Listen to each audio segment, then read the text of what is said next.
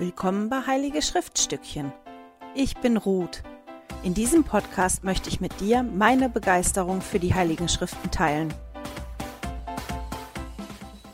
Hallo ihr Lieben, schön, dass ihr wieder mit dabei seid. Heute beschäftigen wir uns mit Genesis 24 bis 27. Bevor wir einsteigen, wie immer dieses Jahr, diese Studien einen Blick auf unseren Zeitstrahl.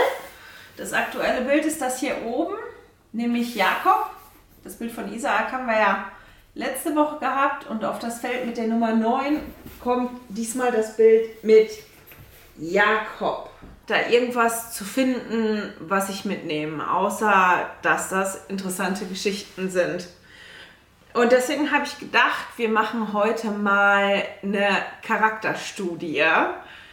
Das heißt, wir gucken uns mal die fünf Hauptcharaktere, oder sind vor allem vier Hauptcharaktere und ein Nebencharakter, die auftauchen in den Kapiteln an. Und gucken mal, was wir da so mitnehmen können, wenn wir uns die Charaktere ein bisschen genauer angucken. Am Anfang, ich meine, Abraham taucht auf, der möchte, dass sein Sohn Isaak ähm, gut verheiratet wird. Und der schickt seinen Knecht aus, weil er möchte nicht, dass Isaak jemanden aus Kanaan heiratet, sondern dass er jemanden heiratet, ja, der auch gläubig ist, der auch an, an den Gott Israels, also an den Gott glaubt, an den er auch glaubt. Und deswegen schickt er seinem Knecht, der alles verwaltet und ihm er vertraut aus, eine Frau zu suchen. Die Geschichte können wir ja lesen. Ich erzähle die Geschichten alle nur so ein bisschen, weil die könnt ihr ja alle nachlesen. Und das, was ich ganz auffällig fand bei dem Knecht, war, dass der gläubig gewesen ist, dass er wirklich an, auch zu dem Gott gebetet hat, zu dem sein Herr Abraham gebetet hat, dass der wirklich bereit und willens und hochmotiviert gewesen ist, die Aufgabe, die er bekommen hat von seinem Herrn, nämlich Abraham, richtig zu machen, die wirklich richtig zu machen. Und dass er sich wirklich Gedanken gemacht hat und dass es er halt dafür auch die lange Reise auf sich genommen hat. In einem Leitfaden, ich glaube, das war der Institutsleitfaden, ich bin mir nicht mehr ganz sicher, ähm, stand, dass die Reise, die, die der Knecht Abrahams gemacht hat, 1900 Kilometer hin und zurück gewesen sind. Also quasi ungefähr, ähm, also ein bisschen mehr als 1900 Kilometer war der Weg zurück zu Abrahams Familie und dann wieder zurück zu seinem Herrn Abraham. Das, was ich ganz spannend fand in der Geschichte, ist, wie er umgegangen ist mit der Aufgabe. Er ist ja beauftragt worden, eine Frau auszusuchen. wie sucht man eine Frau für einen anderen aus? Man zieht los, man guckt in die Familie. Wie stellt man denn fest, was die Frau für einen Charakter hat? Und da geht der Knecht wirklich hin und überlegt sich was und bringt diese Überlegung, das, was er sich dann ausgedacht hat als Problemlösung, vor den Herrn und sagt dann zu ihm, guck mal, ich habe mir das jetzt ausgedacht, ich sitze hier an dem Brunnen und ähm, die junge Frau, die kommt und nicht nur mir Wasser anbietet, sondern von sich aus dann anbietet, meine Kamele zu tränken, die ist das. Und kaum, dass er das vor den Herrn gebracht hat, kommt Rebecca heraus. Und auch in dem Verlauf der Geschichte, wir beschäftigen uns gleich noch mit Rebecca, sehen wir, als er dann festgestellt hat, Rebecca erfüllt das, was er sich so ausgedacht hat als Problemlösung. Und dann freut er sich riesig, weil die auch noch genau aus der Familie, wirklich aus der Familie vom Abraham stammt. Und das dann alles so, so glatt läuft für ihn. Man sieht, dass er wirklich dankbar ist. Und, und als sich das erfüllt, das ist dann nachher im Vers 2, dass er den Herrn wirklich dankt dafür. Boah, die ist jetzt rausgekommen und die ist passend und es fügt sich alles so zusammen. Und als er bei der Familie ist, sieht man halt diese Motivation, wirklich die Aufgabe richtig zu machen, die er gestellt gekriegt hat. Und ich finde, von ihm können wir ganz, ganz viel mitnehmen. Am schönsten finde ich die Problemlösung, wie er damit umgegangen ist. Er hat eine Schwierigkeit gehabt, eine Aufgabe, die er bewältigen musste. Und der hat Gott halt nicht einfach gebeten, du löst es jetzt und gib mir irgendein Zeichen, sondern der hat sich das selber überlegt. Was könnte denn ein Zeichen für mich sein? Woran könnte ich erkennen, dass das die richtige Frau ist? Und hat diesen Gedanken dann vor Gott gebracht. Das finde ich ganz spannend. Dann als nächstes taucht in der Geschichte Rebecca auf. Das ist die junge Frau, die rauskommt, die unglaublich hübsch gewesen sein muss auch. Und wir sehen in der Geschichte von Rebecca, dass sie sehr hilfsbereit gewesen ist. Und ich finde auch, dass man sieht, dass sie sehr zupackend gewesen ist. Von, von der Art und Weise, wie man es. Das, was der Knecht sich ja ausgedacht hat, war nicht nur ich möchte zu trinken haben, sondern die junge Frau soll dann auch noch anbieten, meine Kamele zu tränken. Der hat zehn Kamele dabei gehabt und neugierig wie ich bin, habe ich dann mal nachgeguckt, wie viel trinkt denn so ein Kamel eigentlich. Ich wusste, das ist viel. Ich habe da zwei, drei verschiedene Angaben gefunden. Also ein durstiges Kamel kann zwischen 100 und 200 Litern in 15 Minuten trinken. Also in der einen Quelle habe ich 100 gefunden, in allen anderen 200 Liter Gehen wir mal von 100 Liter aus. Also ein Kamel, ein durstiges, trinkt 100 Liter in 15 Minuten mal 10. Das ist schon eine ganze Menge. Ich weiß halt nicht, wie groß der Trog war oder der Eimer oder was auch immer die dabei hatte, um zu schöpfen.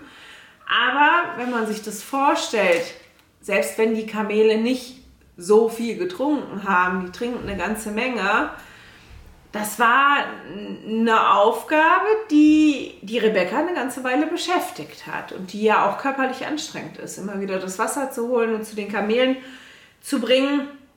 Und die hat es tatsächlich vorgeschlagen, dass jemand, jemand einen Schluck Wasser gegeben hat. Das war damals noch gängig. Das war einfach das Gebot der Höflichkeit. Wenn man Wasser geschöpft hat und jemand anderes wollte Wasser haben und hat darum gebeten, dass man den hat trinken lassen. Aber von sich aus anzubieten, ich schöpfe jetzt noch Wasser für all deine Kamele, das war halt außergewöhnlich. Und man sieht halt, dass dieses von sich aus angeboten hat und das dann auch noch durchgezogen hat. Das muss halt wirklich sehr, sehr lange gedauert haben.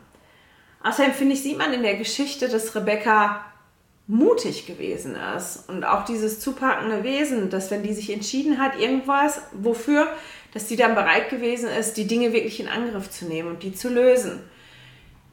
Der Knecht möchte nämlich, als klar ist, dass Rebecca Ja sagt und dass die mitkommen möchte, um Isaak zu heiraten, möchte der Knecht von Abraham direkt los. Aber die Familie von Rebecca möchte, dass die noch zehn Tage da bleibt. Und der Knecht sagt, nein, nein, ich möchte aber direkt los. Ähm, dann wird Rebecca gerufen und Rebecca wird dann halt gefragt, wie siehst du das? Möchtest du noch zehn Tage bleiben oder möchtest du direkt mitreiten? Und sie entscheidet sich dafür direkt zu gehen. Ich gehe direkt mit. Und da sehen wir das, dass auch dieses zupackende Wesen, ich habe mich jetzt entschieden und ich nehme das jetzt in, in Angriff. In der Geschichte hier können wir außerdem noch sehen, dass Rebecca gläubig gewesen ist und dass sie dem Herrn vertraut hat die hat Isaak dann getroffen, die haben geheiratet. Man liest, dass Isaak sie liebgewonnen hat. In, am Ende von Kapitel 24. Und die war eine ganze Weile auch nicht schwanger. Und wir lesen dann davon, dass Isaak wirklich den Herrn bittet, weil seine Frau Rebekka nicht schwanger wird. Sie wird dann schwanger und während der Schwangerschaft beunruhigt sie das Verhalten von ihren Kindern im Bauch. Und ich finde dann ganz spannend an der Stelle, dass sie hingeht und halt nicht mit ihrem Mann diskutiert oder mit einer anderen Frau diskutiert, sondern dass sie so beunruhigt ist, dass sie zum Herrn geht und ihre, ihre Sorgen und ihre Nöte, das, was komisch für sie ist, wie die Kinder sich verhalten im Bauch, dass sie das vor Gott bringt. Und sie bekommt halt, nachdem sie sich wendet an den Herrn, bekommt sie eine Verheißung. Und spannend finde ich, wenn man sich den ganzen Verlauf dann anguckt von der Geschichte, die wir lesen, ähm, wie sie sich verhält, wie sie umgeht mit ihrem Sohn Jakob, dass sie wirklich versucht, ihr Handeln nach dieser Verheißung auszurichten. Sie bekommt eine Verheißung, nämlich dass das jüngere Kind über den älteren herrschen wird. Ähm, dass er quasi der Jüngere die führende Rolle übernehmen wird. Und ihr Verhalten, sie passt ihrem Verhalten wirklich an. Sie vertraut ähm, auf die Verheißung, die sie da bekommt. dann taucht natürlich Isaak auf, der, der mir diese Kapitel ein bisschen auf die Nerven gegangen ist, weil ich gedacht habe, boah Junge, komm in Quark, beweg dich, guck mal richtig hin. Irgendwie hat der mich malig gemacht. An Isaak sehen wir, dass Isaak sehr gläubig gewesen ist. Wir haben ja letzte Woche davon gesprochen, dass Abraham das Gebot bekommen hat, Isaak zu opfern. Und zu dem Zeitpunkt war Isaak kein kleiner Junge mehr. Also der war verschiedene Angaben gelesen von verschiedenen Schriftgelehrten. Der war auf jeden Fall schon junge Teenagerjahre. Manche gehen sogar davon aus, dass der 30 gewesen ist. Keine Ahnung, irgendwo eine Zeitspanne dazwischen. Auf jeden Fall wäre es für Abraham wirklich schwierig gewesen, Isaak ähm, ja, festzubinden. Weil Abraham war ja zu der Zeit schon auch ziemlich alt. Ähm, den, den einzufangen und festzubinden und den zu opfern, wenn Isaak das wirklich nicht wollte. Und auch hier in der Geschichte, in den Kapiteln, in Genesis 24 bis 27 lesen wir, dass er wirklich gläubig gewesen ist, dass er zum Beispiel auf den Herrn hörte, als der Herr ihm sagte, während einer Hungersnot, ähm, dass er nicht nach Ägypten gehen sollte, sondern dass er da bleiben soll, wo er ist. Und weil er gehört hat auf den Herrn, ist er halt sehr gesegnet worden. Wir haben schon gelesen in Kapitel 24 am Ende, dass er Rebecca liebgewonnen hat, dass er ähm, die halt geliebt hat in, in der Beziehung, dass Rebecca ihm wirklich wichtig gewesen ist. Was anderes, was ich finde, was man sehen kann hier, ist, dass Isaak Konflikten aus dem Weg gegangen ist. Oder die, ja, doch, ich finde schon, dass man lesen kann, dass der Konflikt wirklich aus dem Weg gegangen ist. Als ähm, Abimelech ihm sagt, er soll wegziehen, weil der ist so gesegnet worden, der ist sehr, sehr reich geworden. Weiß nicht, ob ich die Schriftstelle jetzt finde. Ähm, ist die Elberfelder Übersetzung, das ist Genesis 26, Vers 13. Und der Mann wurde reich und wurde immer reicher, bis er sehr reich war das ist das, was da jetzt so drin steht. Und das ist halt, der ist sehr, sehr reich geworden und das hat denen drumherum nicht mehr gepasst und deswegen ist er halt weggeschickt worden. Und er ist wirklich weggegangen, er ist weitergezogen. Aber damit haben die Probleme nicht aufgehört. Ähm, andere Leute und andere Hirten waren so neidisch auf ihn, die sind hingegangen, haben die Brunnen zugekippt, wo er gewesen ist. Und statt das zu verteidigen, ist er immer weitergezogen und hat neue Brunnen gegraben. Noch ein Brunnen und noch ein Brunnen und noch ein Brunnen. Und ich habe das gelesen und ich habe gedacht, meine Herren, ist ja gut, dass du weißt, wo du überall Brunnen graben kannst. Aber warum lässt du das zu, dass die in einer Tour die Brunnen ähm, zukippen? Und dass er halt Konflikten aus dem Weg geht, finde ich, sieht man auch in der ganzen Art und Weise, wie das nachher abgelaufen ist mit seinen Söhnen und wie er umgegangen ist mit Esau. Das, was ich auch, jetzt muss ich mal gucken, wie ich das erzähle, damit das zusammenpasst. Ähm, Rebecca hat ja die, die Verheißung bekommen für ihre Kinder und ich habe das Gefühl, dass da wie so ein Teil von der Geschichte nicht erzählt ist. Ich habe ja oft, wenn ich das dann so lese, dass ich mir wirklich vorstelle, wie war das denn? Und wenn ich mir vorstelle, ich bin schwanger und irgendwas in meiner Schwangerschaft beunruhigt mich total, sodass ich damit zum Herrn gehe und ich bekomme so eine klare Verheißung. Nämlich, dass der Jüngere, ich muss mal gucken, wie das formuliert wird, aber ähm, dass der Jüngere wirklich, ähm, da, da, da, also Elberfelder Übersetzung. Genesis 25, Vers 23. Da klingelt mein Telefon. Mal eben ausmachen. Also, Vers 23. Da steht, der Herr sprach zu ihr, zwei Nationen sind in deinem Leib und zwei Volksstämme scheiden sich aus deinem Inneren. Und ein Volksstamm wird stärker sein als der andere und der Ältere wird dem Jüngeren dienen. Also das ist ja eine ganz klare Verheißung, die Rebecca da bekommen hat. Und ich habe gedacht, wenn, wenn ich so eine klare Verheißung vom Herrn bekommen würde, über was, was mich vorher beunruhigt hat, dann würde ich doch definitiv mit meinem Mann drüber sprechen. Oder nicht?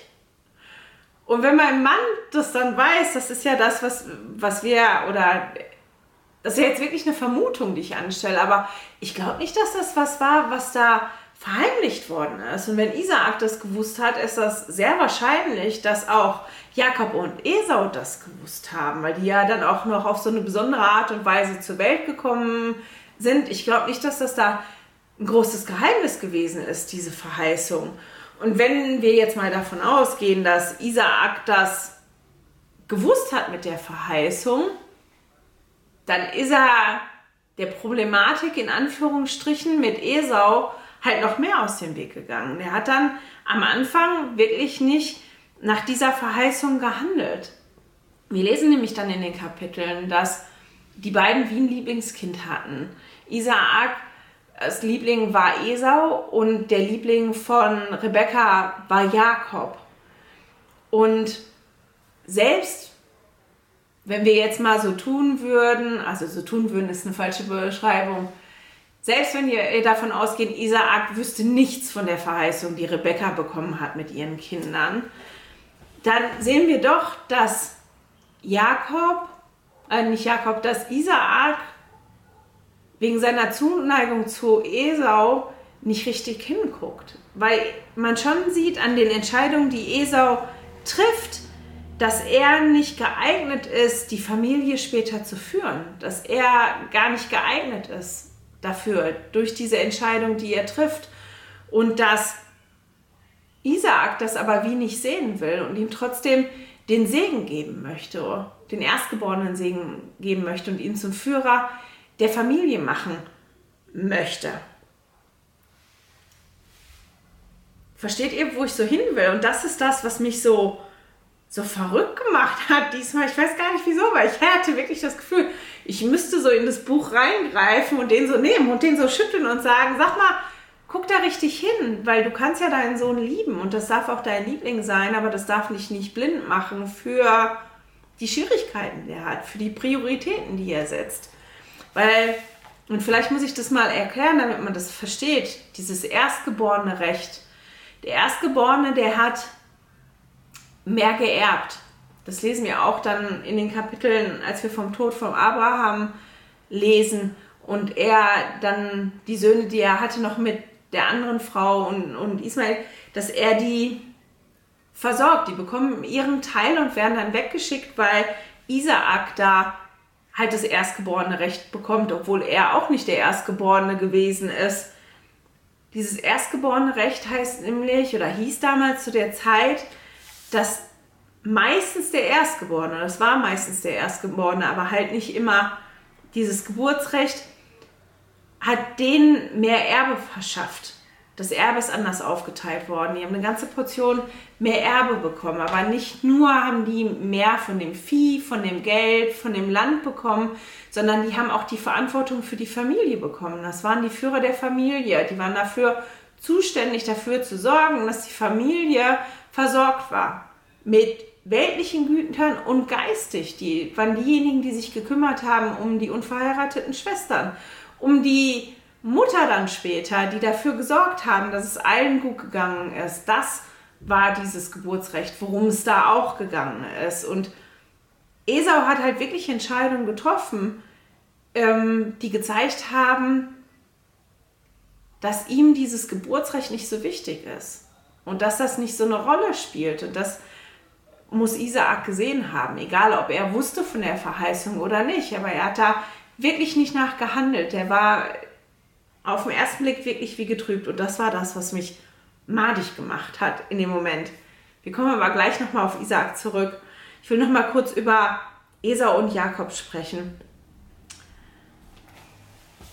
an Esau sieht man halt wirklich, dass seine momentanen Bedürfnisse ihm wichtiger gewesen sind als die Verantwortung seiner Familie gegenüber und auch ähm, wichtiger gewesen sind als das Geistige, was damit einhergegangen ist, nämlich diesen Vorbestand der Segnungen und der Bündnisse, die Abraham gemacht hat. Das ist ja noch gar nicht lange her, also von der Generationsanzahl noch gar nicht lang her. Klar, die haben alle lang gelebt, das waren schon einige an Jahren, aber ich glaube, dass das schon noch sehr präsent gewesen ist, was der Herr Abraham da versprochen hat. Und dadurch, dass er zum Beispiel sein Erstgeburtsrecht verkauft hat an seinen Bruder für, für einen Teller Essen, einfach weil er nach Hause gekommen ist und fürchterlich hungrig gewesen ist, zeigt ja, dass ihm das letztendlich nicht wirklich wichtig gewesen ist. Wäre ihm dieses Erstgeburtsrecht richtig wichtig gewesen und diese Verantwortung, die damit einhergeht und so, ja, dann wäre er da nicht so mit umgegangen. Das hätte er nicht verkauft.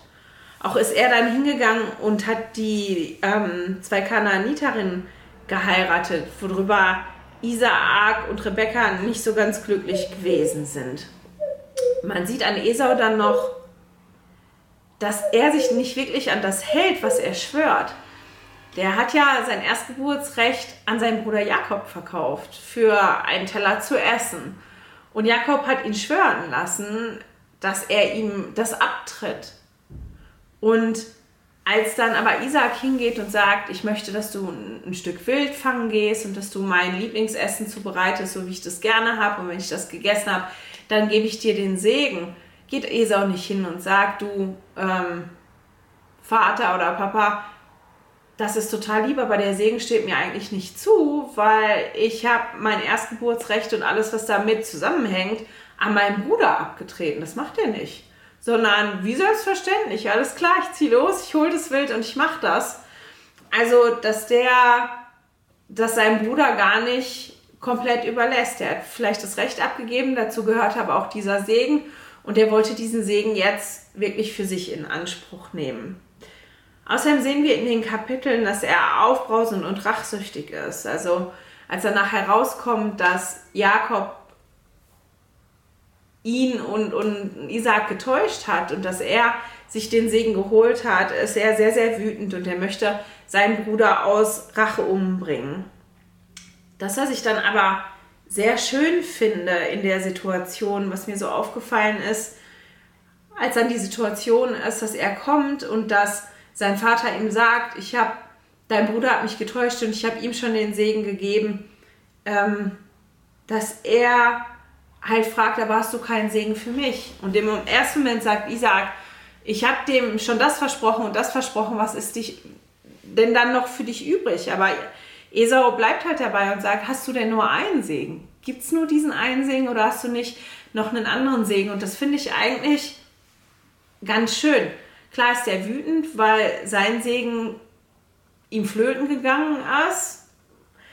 Aber dass er halt da trotzdem bittet und halt seinen Vater fragt, gibt es denn nur einen Segen oder hast du nicht trotzdem, auch wenn du den einen Segen Jakob schon gegeben hast, einen anderen Segen auch für mich und den bekommt er dann auch. Der ist ganz bestimmt nicht so ausgefallen, wie er sich das vorgestellt hat, aber ich finde das schon schön, diese wirklich diese Frage und die auch die Erinnerung an uns, dass der Vater im Himmel halt auch für jeden von uns einen Segen hat. Und wie äh, Esau ist es halt bei uns vielleicht manchmal nicht immer so, wie wir uns das wünschen würden.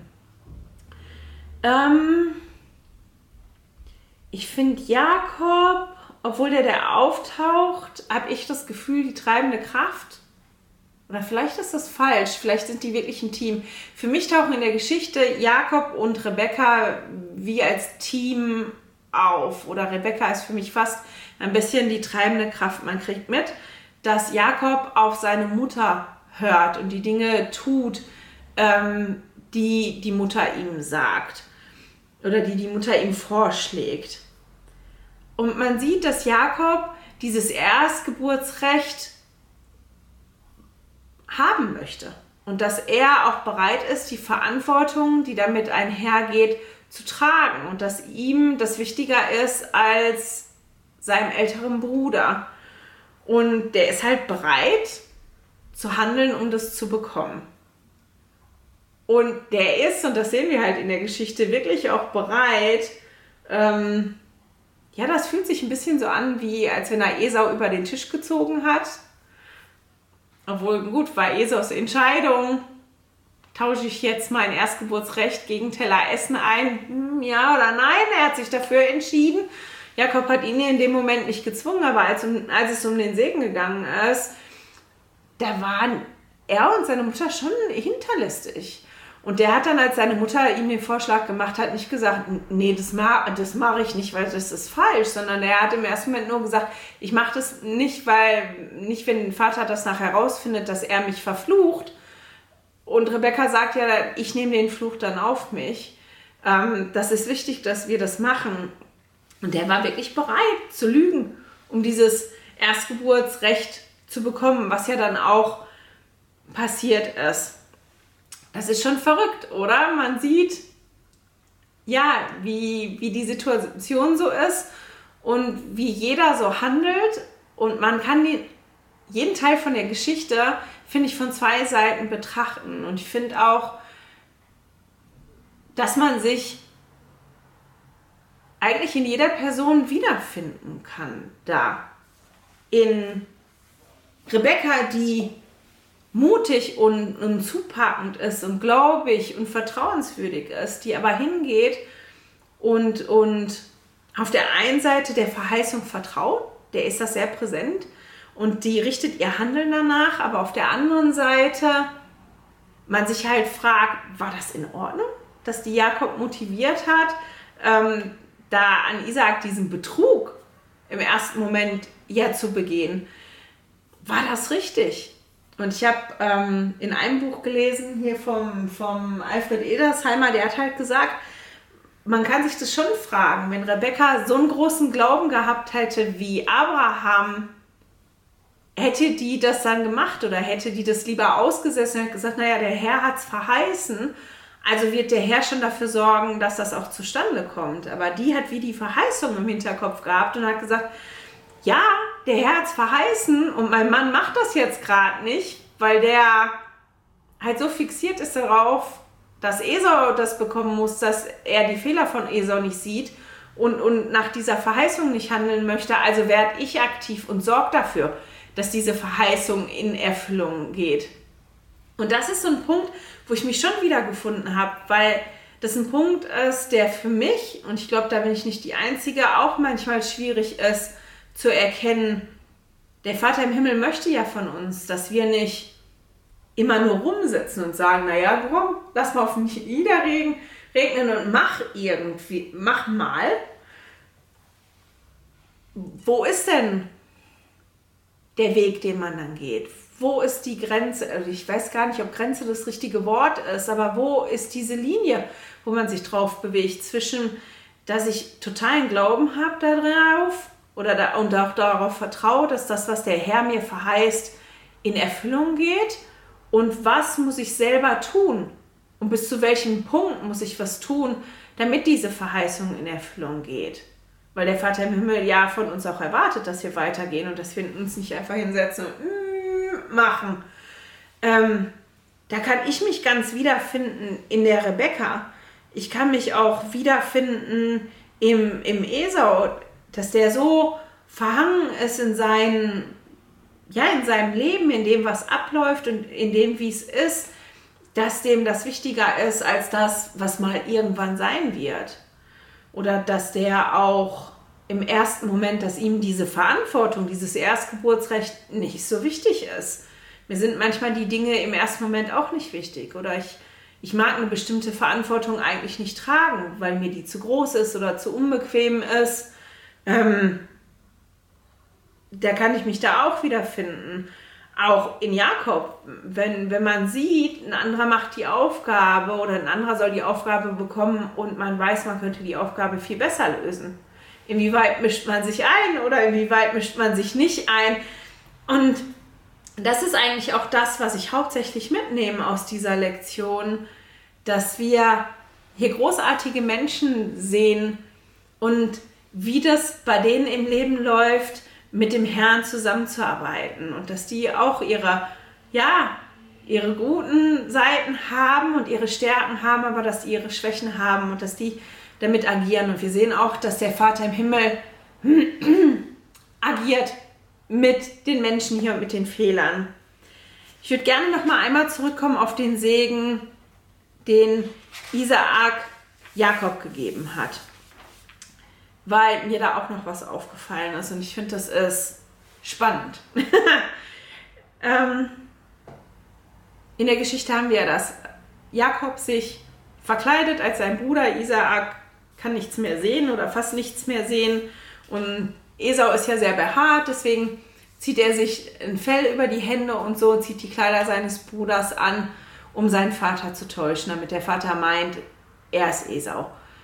Und wir kriegen mit in der Geschichte, der Vater fragt ein paar Mal ach, Isaac, bist du das wirklich? Und Jakob lügt da und sagt, ja, ich bin Esau. Und nachdem Isaac das Essen dann gegessen hat, segnet er Jakob. Aber meint zu dem Zeitpunkt noch, dass er Esau den Segen gibt. Und er gibt Esau den Segen und in dem Segen verheißt er ihnen, dass das Land fruchtbar sein wird und dass er Herr über seine Brüder sein wird. Aber wir lesen dann nichts von den großen Segnungen, die der Herr Abraham gegeben hat. Also in dem Moment, wo Jakob vermeintlich Esau, er meint ja, er gibt Esau den Segen, den Segen gibt diesen Erstgeburts, Erstrecht, meine Güte, wie heißt denn der Segen? Ähm, meine Güte fällt mir jetzt, ich habe gerade einen Knoten im Kopf, diesen Segen auf jeden Fall gibt, gibt er ihm das nicht weiter. Man liest es dann nicht. Die ganzen Segnungen, die vorher mit Abraham gewesen sind. Und als mir das dann so aufgefallen ist, weil er hat mich ja so aufgeregt, der Isaac, in den Kapiteln und ich immer gedacht habe, guckst du nicht richtig hin, siehst du nicht die Schwierigkeiten, die Esau hat und dass Esau Schwierigkeiten hat damit. Und ich mich auch gefragt habe, Entschuldigung, Rebecca und Isaac, wenn ihr nicht einig seid mit den Töchtern, warum lasst ihr Esau Kanaaniterinnen heiraten? Warum erklärt ihr ihm nicht, wie wichtig das ist, eine andere zu heiraten, wenn er das noch nicht verstanden hat? Ein bisschen kann man das nämlich dann noch in Kapitel 28 am Anfang lesen, dass Esau, dass da erst aufgeht, dass seine Eltern überhaupt nicht einig gewesen sind und, und wie störend die Eltern das gefunden haben, dass er Kanaanita ihn geheiratet hat. Und ich denke, Entschuldigung, wie habt ihr kommuniziert bei euch in der Familie? Das scheint nicht so gut gelaufen zu sein. Das habt ihr eurem Sohn anscheinend nicht richtig vermittelt, wie wichtig das ist, eine Frau an der Seite zu haben, die auch gläubig ist, wo die Dinge, die der Herr gegeben hat, weitergetragen werden können ähm, dass das da nicht stattfindet. Und am Anfang von Genesis 28 lesen wir dann noch was anderes und das finde ich bemerkenswert. Isaak hat ja Jakob dann den Segen gegeben und als rausgekommen ist, dass das halt Jakob war und nicht Esau war und Esau wirklich wütend gewesen ist, geht Isaak nicht hin und nimmt den Segen zurück. Der geht auch nicht hin und verflucht Jakob für das, was er gemacht hat, sondern er sagt Esau, ich habe ihm den Segen gesehen, ich habe ihm den Segen gegeben und er bleibt jetzt gesegnet. Fertig. Lebt damit. Das ist das, was er eigentlich sagt. Man kriegt dann auf einmal mit, dass ähm, ja Isaak jetzt doch an den Punkt gekommen ist, dass er mitgekriegt hat, naja gut, ich habe es aus Versehen gemacht, ich habe es nicht extra gemacht, aber jetzt, wie die Situation jetzt ist, so ist sie eigentlich richtig. Und Rebecca bekommt dann mit, dass Esau Jakob umbringen möchte und sie möchte Jakob von dannen schicken, weil sie möchte nicht beide Söhne gleichzeitig verlieren, weil wenn der eine Bruder den anderen umbringt, ähm, dann gibt es ja noch, wie heißt das, die Blutrache oder so, die gab es damals auch.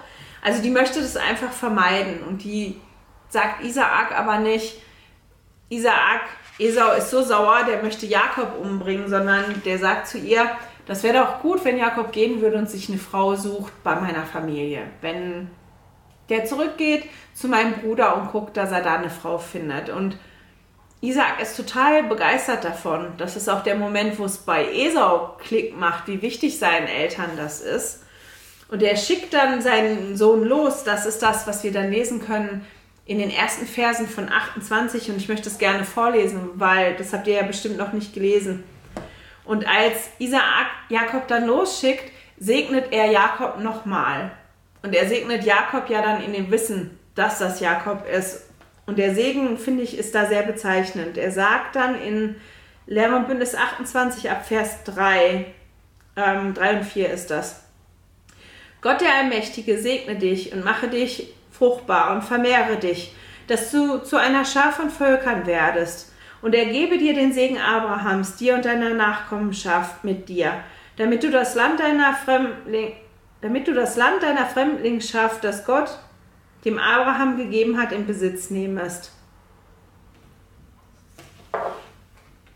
Und das ist spannend, weil das ist dann dieser Segen Abrahams, der Bund Abrahams, wo dann ganz klar gesagt wird, ja, ich habe dir das gegeben und du bist, jetzt, du bist jetzt tatsächlich derjenige, durch den das weiterläuft.